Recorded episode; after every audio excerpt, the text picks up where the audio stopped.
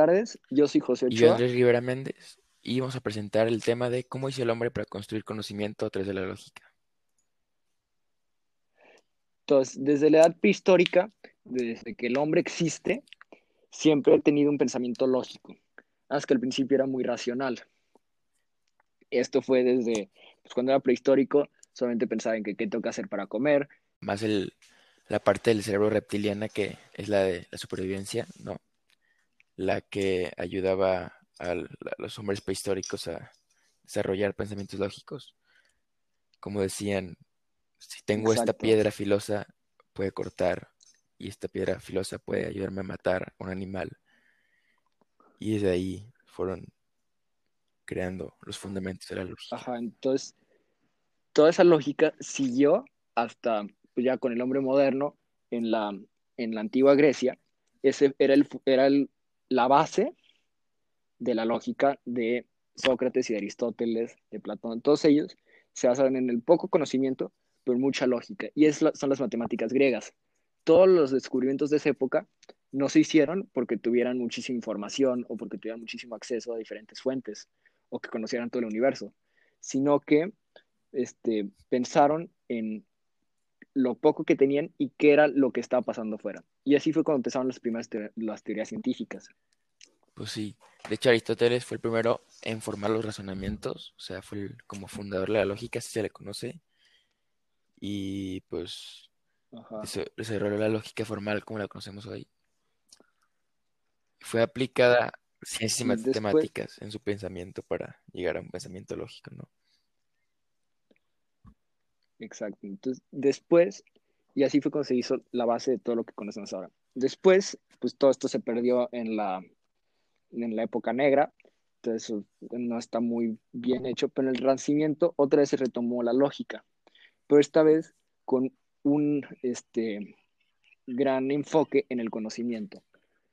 Entonces, como podemos ver a lo largo de toda la historia, se ha ido relacionando de la mano el conocimiento y la lógica. Y la- el pensamiento lógico nos ayuda a con- tener más conocimiento y el conocimiento nos ayuda a pensar más lógicamente y más correctamente. Porque el problema de ese pensamiento abstracto que tenían en los griegos era que podían caer en falacias y en información pues, nada más falsa, porque no tenían bien hecho todos los datos, no los conocían correctamente. Entonces, eso fue lo que pensaban Galileo y Francis Bacon, y así fue como estamos viéndolo en la actualidad. ¿Ves? Eh, sí, de, pues sí, desde, desde ahorita la lógica es más, o sea, para llegar a un pensamiento se conocen estos factores del pensamiento, que, que es lo que nos hace tener un buen pensamiento y un pensamiento lógico, ¿no? Y a ver, Sí, claro. los cinco factores del pensamiento son,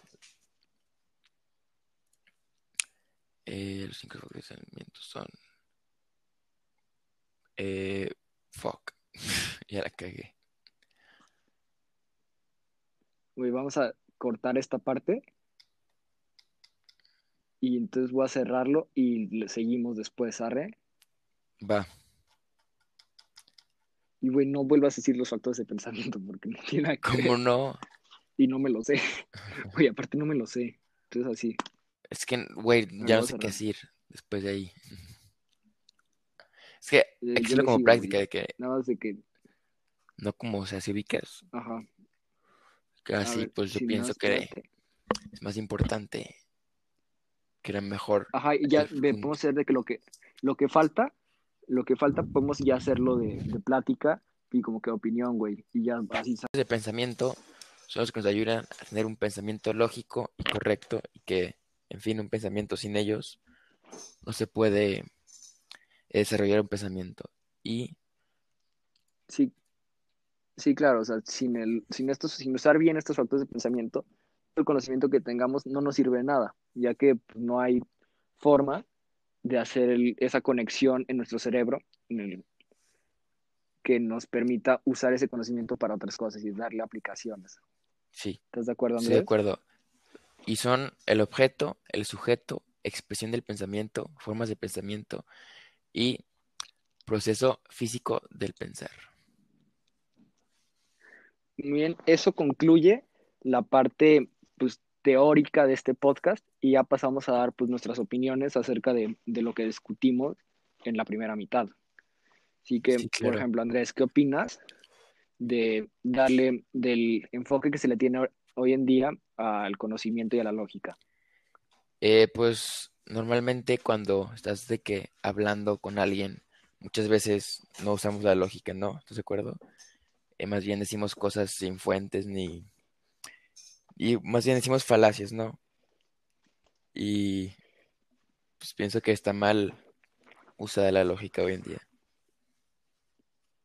Yo creo que sí se usa de manera correcta, ¿no? Porque, o sea, todo lo que decimos, pues no es como que lo inventemos, de algún lado salió, aunque no, no sepamos bien de dónde, y ese es donde pues, está el problema de las falacias, que podemos encontrar datos falsos o datos que no están, este, que no son para eso, están fuera de contexto, y es lo malo, pero pues aún así, siempre, siempre tenemos una fuente, aunque no la conozcamos, de todo lo que hicimos, porque no es como que inventemos información. Pues Así que siento que mi opinión, pues toda la lógica es formal y es una forma de pues, con, tener más conocimiento, porque, o sea, al día al día vamos platicando con gente y hablando con, hablando, leyendo, viendo, pues aunque es una película, una serie muy tonta, vamos aprendiendo cosas y todo ese conocimiento, usando los factores de pensamiento y un pensamiento lógico, pues lo, nos puede servir para cosas de verdad, cosas serias y cosas formales. sí, ¿O pero no? aunque estemos, aunque estés usando la lógica, no necesariamente estás ayudándote, ¿no? Más bien el internet está, o sea, nuestra fuente más usada es el internet y está lleno de, de noticias falsas y, y pues opiniones diferentes que,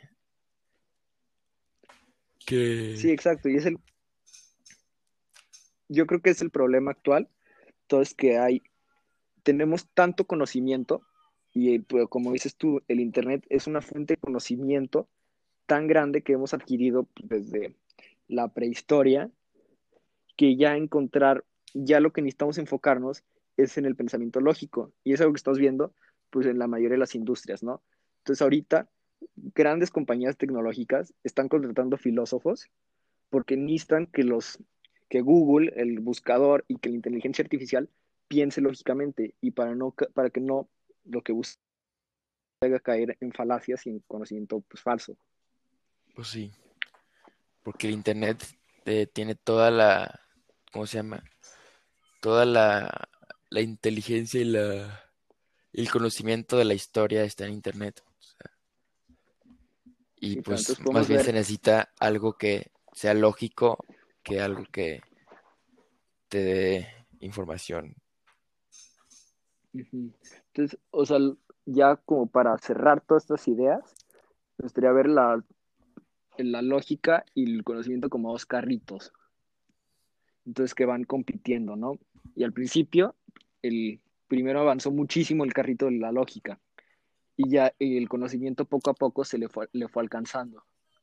Y lo que estamos y en ese momento, en ese cuando están juntos, pues hicieron muchísimos descubrimientos científicos muy importantes, que fue el Renacimiento.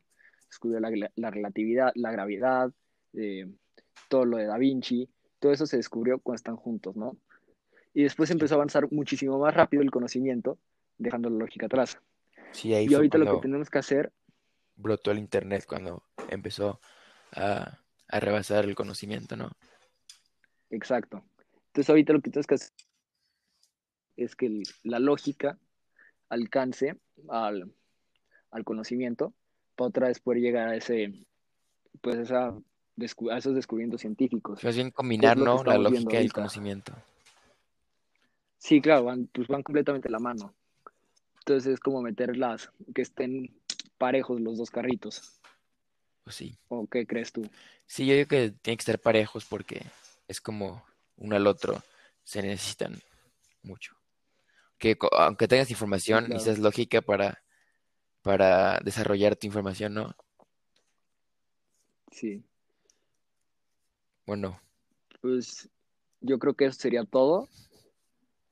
Muchas gracias por escuchar en este episodio de podcast con José Ochoa y Andrés Rivera.